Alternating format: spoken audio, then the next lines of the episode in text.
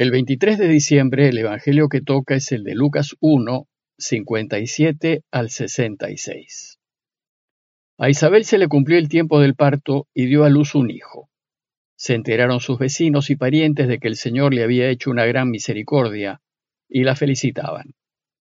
A los ocho días fueron a circuncidar al niño y lo llamaban Zacarías como a su padre. La madre intervino diciendo, No, se va a llamar Juan.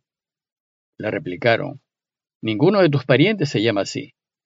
Entonces preguntaban por señas al padre cómo querían que se llamase. Él pidió una tablilla y escribió, Juan es su nombre. Todos se quedaron extrañados. Inmediatamente se le soltó la lengua y la boca y empezó a hablar bendiciendo a Dios. Los vecinos quedaron sobrecogidos y corrió la noticia por toda la montaña de Judea. Y todos los que lo oían reflexionaban diciendo, ¿y qué va a ser de este niño? Porque la mano del Señor estaba con él. A dos días de celebrar el nacimiento de Jesús, la Iglesia nos invita a meditar en el nacimiento de Juan el Bautista. El precursor, el que debía ir delante del Señor, nació primero, pues según Lucas fue concebido seis meses antes. Como vimos, cuando María se enteró que su pariente Isabel estaba encinta de Juan, viajó inmediatamente a ayudarla y se quedó con ella tres meses hasta que dio a luz. Y así el texto de hoy empieza diciéndonos que a los nueve meses a Isabel se le cumplió el tiempo del parto y dio a luz un hijo. Como lo había anunciado el ángel Gabriel, esa anciana estéril dio a luz un varón. El nacimiento de Juan debió haber sido todo un acontecimiento para el pueblo, pues todos debieron conocer muy bien a la pareja de ancianos. Por eso el texto nos dice que se enteraron sus vecinos y parientes de que el Señor le había hecho una gran misericordia y la felicitaban. Los vecinos y parientes, entre ellos María, se alegraron profundamente con el nacimiento del niño, pues dice el texto el Señor le había hecho una gran misericordia, es decir, había atendido a sus ruegos y les había concedido su pedido. Según la mentalidad judía de entonces, la mujer que no podía tener hijos era considerada como una maldecida. Pensaban que algo tuvo que haber hecho para que Dios no le concediese hijos. Pero sus familiares y vecinos conocían muy bien al sacerdote Zacarías y a su mujer Isabel, y sabían que los dos eran justos. Sabían que era de aquellos que hacían la voluntad de Dios en todo. Por eso, cuando el niño nació, la alegría de sus familiares y amigos fue total. Sin embargo, para que el niño pase a formar parte del pueblo de Dios, era necesario circuncidarlo. La circuncisión era una práctica bastante común en muchos pueblos de la antigüedad. Era una especie de ceremonia ritual de iniciación religiosa y usualmente se hacía en la adolescencia para significar el paso de la niñez a la adultez. Los egipcios de hecho la practicaban, pero estaba limitada a la clase sacerdotal. De entre todos los pueblos de la antigüedad, solo el pueblo de Israel practicaba la circuncisión a todos los hombres, y lo hacía cuando recién nacían, más precisamente al octavo día del nacimiento del niño. Esta obligación se encuentra normada en la ley de Moisés. Dice Génesis 17, 10 al 14. Dios dijo a Abraham, Esta es mi alianza que han de guardar entre yo y ustedes, y también tu posteridad. Todos sus varones serán circuncidados, y eso será la señal de la alianza entre yo y ustedes. A los ocho días será circuncidado entre ustedes todo varón, de generación en generación deben ser circuncidados el nacido en tu casa y el comprado con tu dinero, es decir, tu esclavo. De modo que mi alianza esté en la carne de ustedes como alianza eterna. Y al que no se le circuncide, será borrado entre los suyos por haber violado mi alianza. La norma pues era muy clara. La circuncisión era obligatoria, y el varón que no era circuncidado no formaba parte de la alianza con Dios, ni siquiera podía participar de la celebración de la Pascua, pues dice Éxodo 12:48. Si un forastero que habita contigo quiere celebrar la Pascua del Señor, que se circunciden todos sus varones. y entonces podrá acercarse para celebrarla. Por eso llamar a alguien incircunciso era muy despreciativo, era un insulto. Y así llamaban los judíos a sus enemigos, los filisteos.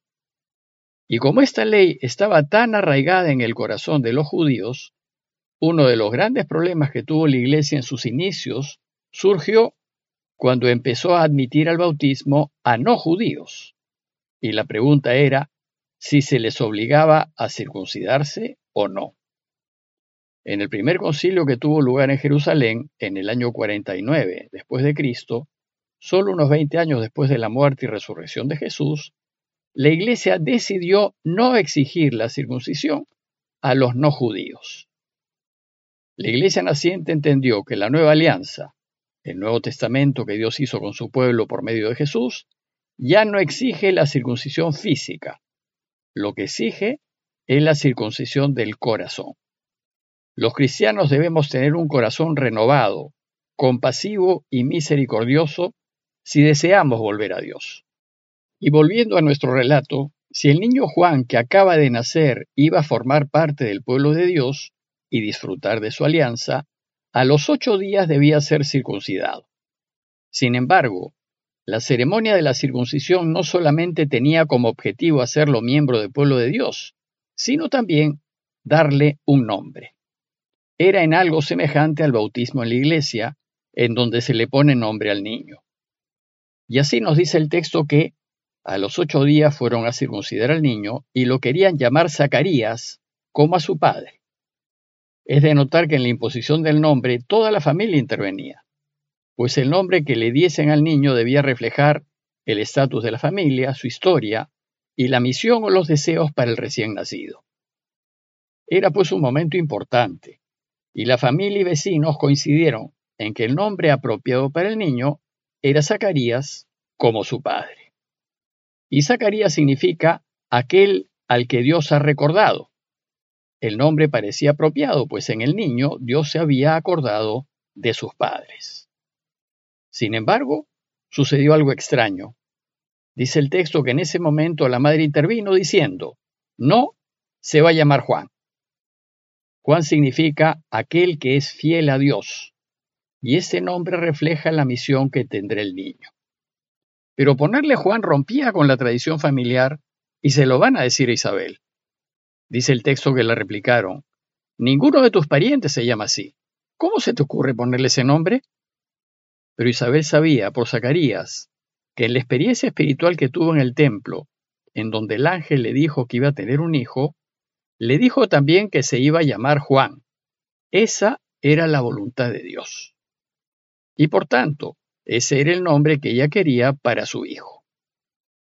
A Isabel pues no le interesaban las tradiciones familiares ni las opiniones de los demás, a ella solo le interesaba hacer lo que Dios quería. Y así, contra la opinión de todos, insistía en llamarlo Juan. Pero como en la sociedad judía de entonces la mujer no contaba para mucho, su opinión no se tomaba en cuenta.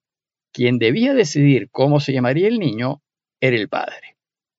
Y dice el texto que entonces preguntaron por señas al padre cómo quería que se llamase.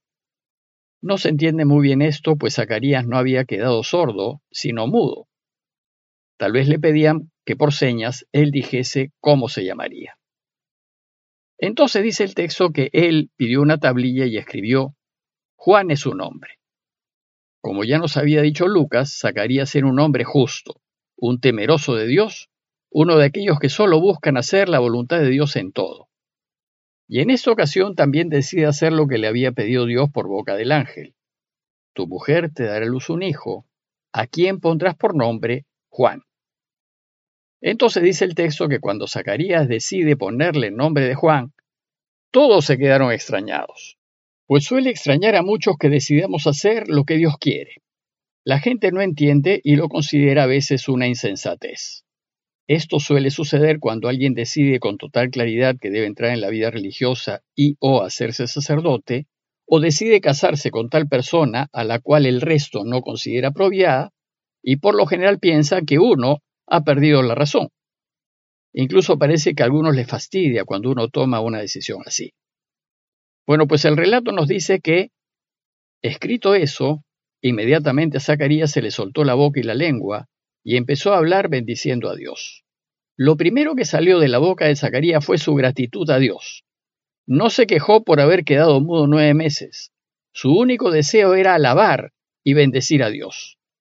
Y ante este hecho extraordinario, es decir, ante el hecho de haber recuperado el habla, dice el texto que los vecinos quedaron sobrecogidos, pues los frutos de hacer lo que Dios quiere asombra al mundo, lo sobrecoge. Y a pesar de no buscar notoriedad, pues a quienes buscan a Dios no les interesa ser notados, dice Lucas que corrió la noticia por toda la montaña de Judea y por todos los pueblitos del entorno. Y todos los que lo oían reflexionaban diciendo, ¿y qué va a ser de este niño? Porque la mano del Señor estaba con él. El texto de hoy termina con una invitación a la esperanza. ¿Y qué será del niño? Ya sabemos nosotros que fue un hombre extraordinario y que según Jesús no ha surgido entre los nacidos de mujer uno mayor que Juan el Bautista. Y sin embargo, también nos dice que el más pequeño en el reino de los cielos es mayor que él. A manera de conclusión, ya tampoco para celebrar la Navidad, los invito a sobrecogernos ante las intervenciones de Dios en la historia de la humanidad.